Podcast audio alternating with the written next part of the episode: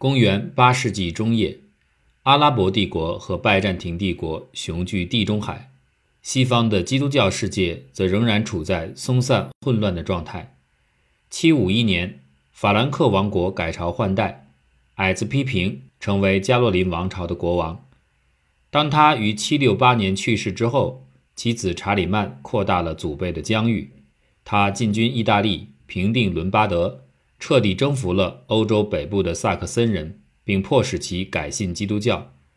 他还打败了欧洲东部的阿瓦尔人，进军伊比利亚半岛的西班牙地区，并成功在那里建立边疆区。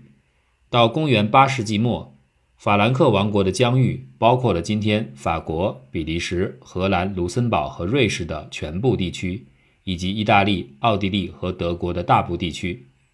他将莱茵河以东的广大地区纳入自己的版图，完成了古罗马帝国没能完成的大业。公元800年的查理曼已不仅只是法兰克人的国王，而且还是降服于法兰克人的诸多王国和部族的共同君主。他的统治权力已经扩展到几乎整个西方基督教世界，其地位在西方已无人撼动。在公元800年，地中海东岸的拜占庭。查士丁尼时代的辉煌已经结束，此时的拜占庭处于收缩时期。从七世纪起，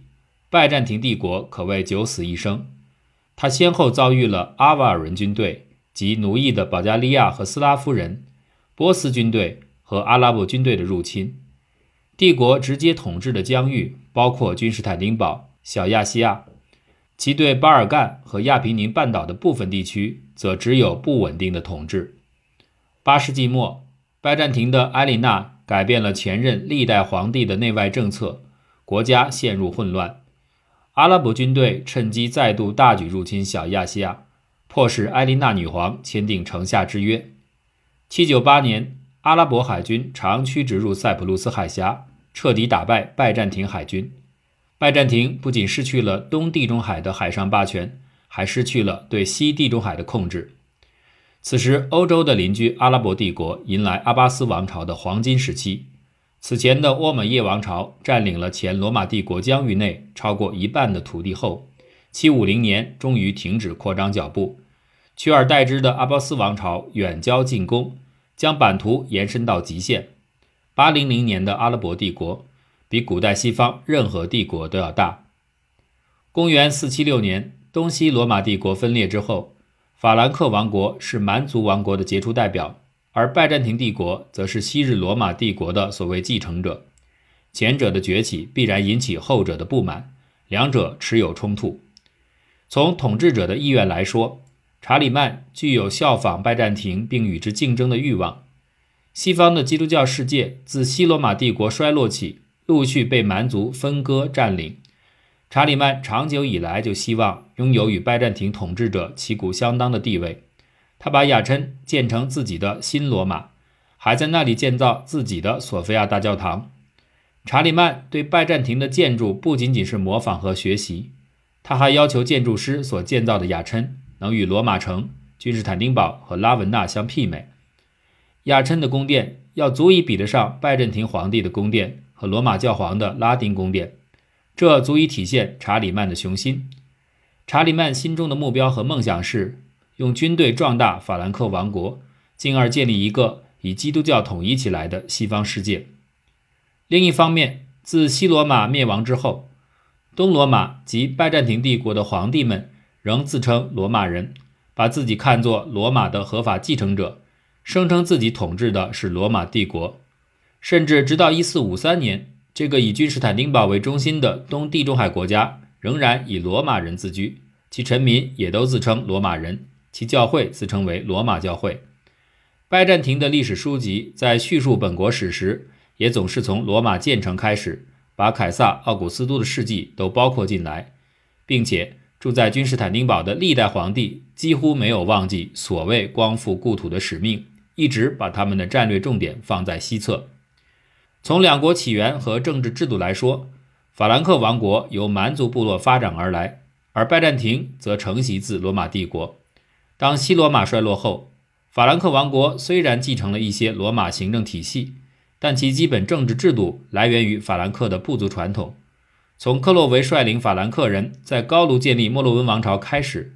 法兰克王国的军事制度、王位传承、社会生活习俗，在诸多方面保持着很多法兰克人的部族特色，与罗马的政治架构多有不同。加洛林王朝后，随着矮子批评与教皇的结盟，特别是在查理曼统治期间，法兰克王国对源自罗马的制度和文化的吸收和效仿有所增加。不过，它并非照搬。而是提倡融合式发展，他允许拥有土地的罗马贵族按照旧有方式生活。为了加强中央集权，加洛林王朝还进行了以采邑制为中心的军事改革。拜占庭帝国的政府机构大致源于罗马，甚至可以说，拜占庭的法律和官僚机构是从罗马晚期的政治制度直接演化而来。皇帝的独裁，皇帝在教会中占有的重要地位和税收制度均是如此。同时，拜占庭还继承了罗马的统治思想，即重视防御和自我保存。除查士丁尼等少数皇帝外，多数皇帝因循守旧，极少冒险。凭借这样的防御理念，拜占庭保持了长久稳定和长期存活。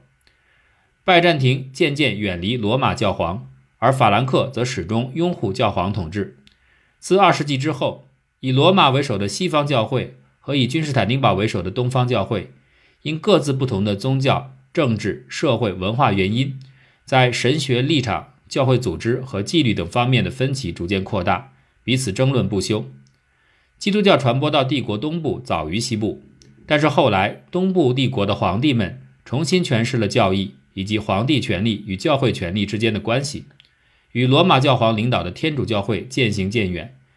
由皇帝和君士坦丁堡大主教领导的拜占庭教会经常对罗马不屑一顾。八世纪，在拜占庭帝国发起的圣像破坏政策引起了新的争端。罗马教皇宣布圣像破坏这是异端邪说，此一决定导致罗马与君士坦丁堡关系的彻底恶化。罗马教皇不得不转而投靠北方的法兰克统治者。查理曼继承了其父批评统治时期的法兰克与教会的同盟关系。查理曼非常虔诚，对教皇很尊敬。他致力于建造教堂，在法兰克王国推动基督教文化复兴。他还颁布了禁止一夫多妻的法律。当东西方教会围绕圣餐礼、圣三一本质和教皇是否为基督教会的最高首领等问题相互争吵时，法兰克王国往往支持教皇立场，难以与拜占庭相处融洽。拜占庭继承希腊文化，法兰克则是一种混合文化。拜占庭的第一语言是希腊语。实际上，从东罗马帝国向拜占庭帝国缓慢转变的一个重要特征，就是他们渐渐远离拉丁文化。即使拜占庭人一直自诩为罗马人，认为自己的国家是罗马国家，他们的官方语言仍然是希腊语。正当君士坦丁堡和其他拜占庭城市的学者们孜孜不倦地研究古希腊诗歌、戏剧、演说和哲学论文时，法兰克王国提倡文化的大发展和大融合，高卢与罗马文化、基督教文化和蛮族文化渐渐合并成新的欧洲文化。法兰克王国使用拉丁语作为官方语言。除了加强学校教育外，查理曼还命阿尔昆等学者抄录和保存古代典籍，并用拉丁语整理出来。除此之外，法兰克王国的学者们还创造了加洛林手写字体，推动文化传播。可以说。八零零年，查理曼统治下的法兰克正值文化复兴时期。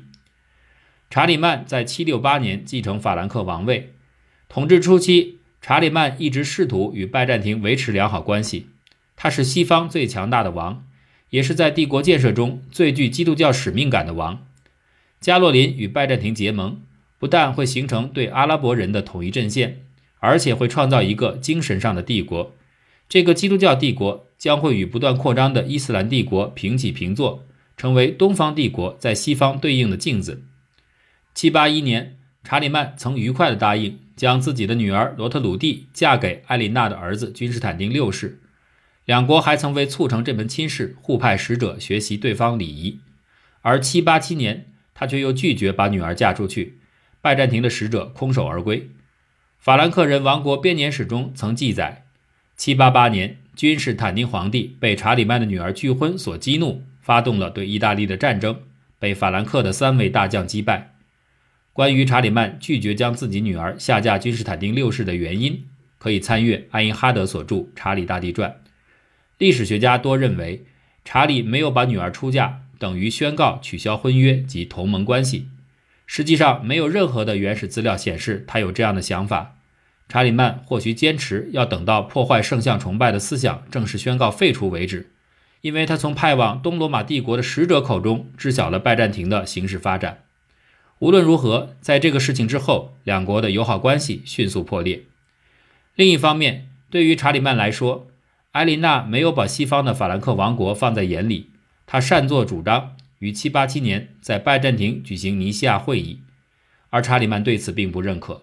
同时，法兰克人的很多人认为，他们从未被异端思想沾染过，世界应该由法兰克人统治。相反，在过去的几个世纪中，罗马帝国的继承者拜占庭人持有了异端思想，他们迫害和处决基督徒，因此法兰克人对拜占庭人充满敌意。与此同时，另外一个重要的契机出现：艾琳娜和自己的儿子君士坦丁六世不和。这给了查理曼与拜占庭皇帝平起平坐的机会。处在危难中的君士坦丁六世在797年向查理曼写了一封信，寻求其同情，而埃琳娜也在798年向查理曼派遣使者寻求和平。这两件事情给了查理曼莫大的优越感，因为在查理曼看来，君士坦丁堡的王位现在空缺了，阿丽娜是女人，传统皇帝应为男子继承，并且她不是拜占庭的合法继承人。她不仅是一个谋权篡位的女人，且是一个偶像崇拜者。在世人眼中，查理曼已经代替了拜占庭皇帝的地位，只需要把那传统的尊号加在自己已有的权力之上即可。北意大利和罗马不再承认拜占庭的最高权力。当东罗马的王公们向穆斯林缴纳可耻的贡赋时，法兰克的皇帝作为一个公认的基督教世界的首脑，从耶路撒冷的教长手中接受了圣墓的钥匙。和基督殉难处的旗帜，在这种政治强弱形势的对比下，即使查理曼无意发动对君士坦丁堡的战争，法兰克对拜占庭的尊重也已经降到了最低点。作为对照物，阿拉伯帝国在八百年的势力已臻巅峰。阿拉伯帝国崛起于沃马叶王朝时期，兴盛于阿巴斯王朝前期。沃马叶时代，民主选举制度下的哈里发国演化成为世袭的君主国。及阿拉伯帝国，帝国重心在阿拉伯半岛以北的叙利亚。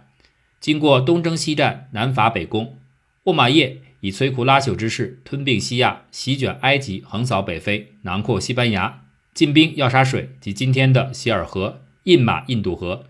建立起一个以叙利亚为中心，西起比利牛斯山和大西洋东岸，东至印度河至中国西部边境，北起中亚的绿色山谷，南至撒哈拉沙漠。地跨亚非欧三大洲的空前大帝国，平定伊拉克与伊朗广大地区后，沃马叶王朝继续对拜占庭扩张。经过多次战役，仍未攻下君士坦丁堡。短暂的休战之后，阿拉伯帝国进入阿巴斯王朝。阿巴斯初期，帝国的对手除了久攻不下的拜占庭，还有后沃马叶王朝统治下的西班牙。为了对抗西班牙残存的沃马叶势力，并集中全力进攻拜占庭。阿巴斯王朝统治者采取了远交近攻政策，与西方的法兰克人结成联盟。777年，查理曼愉快接受了阿巴斯王朝巴塞罗那长官的邀请，共同反抗西班牙的阿卜杜拉拉赫曼。由于查理曼分身平定德国北方萨克森人叛乱，部将罗兰没能够抵挡住阿卜杜拉拉赫曼的军队，英勇牺牲。这件事情拉近了法兰克人与阿巴斯人的关系。加之法兰克与拜占庭旧有的对立，阿巴斯人和法兰克人自然而然地走在一起，建立起联盟，共同对付后沃马叶王朝和拜占庭帝国。法兰克人王国编年史中曾记载，800年，耶路撒冷的教长送予查理曼圣地保护者称号，并送给他圣墓的钥匙。可见，在查理曼正式加冕前，法兰克与穆斯林保持良好的友谊关系。除此之外，教皇与拜占庭的冲突局面日益加固。自罗马分裂为东西两国之日起，拜占庭宗教和语言渐渐发生变化。对意大利人来说，拜占庭的官方希腊语以及不同的宗教教义是外邦的。在相当长的一段时间里，在意大利人看来，拜占庭的使者是来自不同的国度的。拜占庭对罗马的统治被视为外邦占领，而不是合法的罗马政府。意大利的基督教会组织起来，在罗马主教治理下，逐渐成为意大利中部地区的实际统治者。公元六世纪后，教皇国雏形开始出现，但是查士丁尼治下的拜占庭对意大利展开一系列的征服，破坏了教皇国的基础。从七世纪末起，教皇忍受着两种宗教的矛盾和冲突。教皇的不满情绪随着拜占庭军事势力的衰落而逐渐增强。当罗马受到伦巴德人侵犯时，拜占庭正受到阿瓦尔人和阿拉伯人的威胁，自身难保，无力出兵保护。因此，教皇不得不采取独立于拜占庭的政治态度，致力于确立自己在意大利的统治，并利用军事外交手段，甚至也包括贿赂手段来抵抗伦巴德人。从八世纪起，教皇对拜占庭的不满。因圣像破坏而升级。虽然此时的罗马主教在名义上仍然臣服拜占庭皇帝，但罗马教会相对独立的地位使罗马主教有资本与君士坦丁堡大教长和拜占庭皇帝抗衡。罗马主教格里高利二世甚至革除了拜占庭皇帝利奥三世的教籍。罗马教皇坚决反对圣像破坏，并宣布圣像破坏政策为异端。这个举动彻底恶化了罗马教皇和拜占庭关系。教皇很难再依靠一支归属于异端皇帝的军事力量来保卫自己。为了确保其在意大利的统治，他转身求助于法兰克的保护。教皇报恩矮子批评的协助，而为其高利，强调了教皇在王权之外的独立性。教皇授权蛮族首领成为新的国王，这等于挑战了拜占庭皇帝的教权主义。同时，教皇借助君士坦丁的赠礼，在法律上给予拜占庭统治者狠狠一击。在批评献土后，拜占庭曾要求收回批评赠送教皇国的土地，教皇则以君士坦丁的赠礼为法理依据，拒绝了这一要求。自此，拜占庭世俗军权逐渐失去效力，罗马主教趁机摆脱拜占庭的控制，在法兰克矮子批评的支持下建立起教皇国。罗马与拜占庭的最终决裂出现在罗马教皇利奥三世在位期间。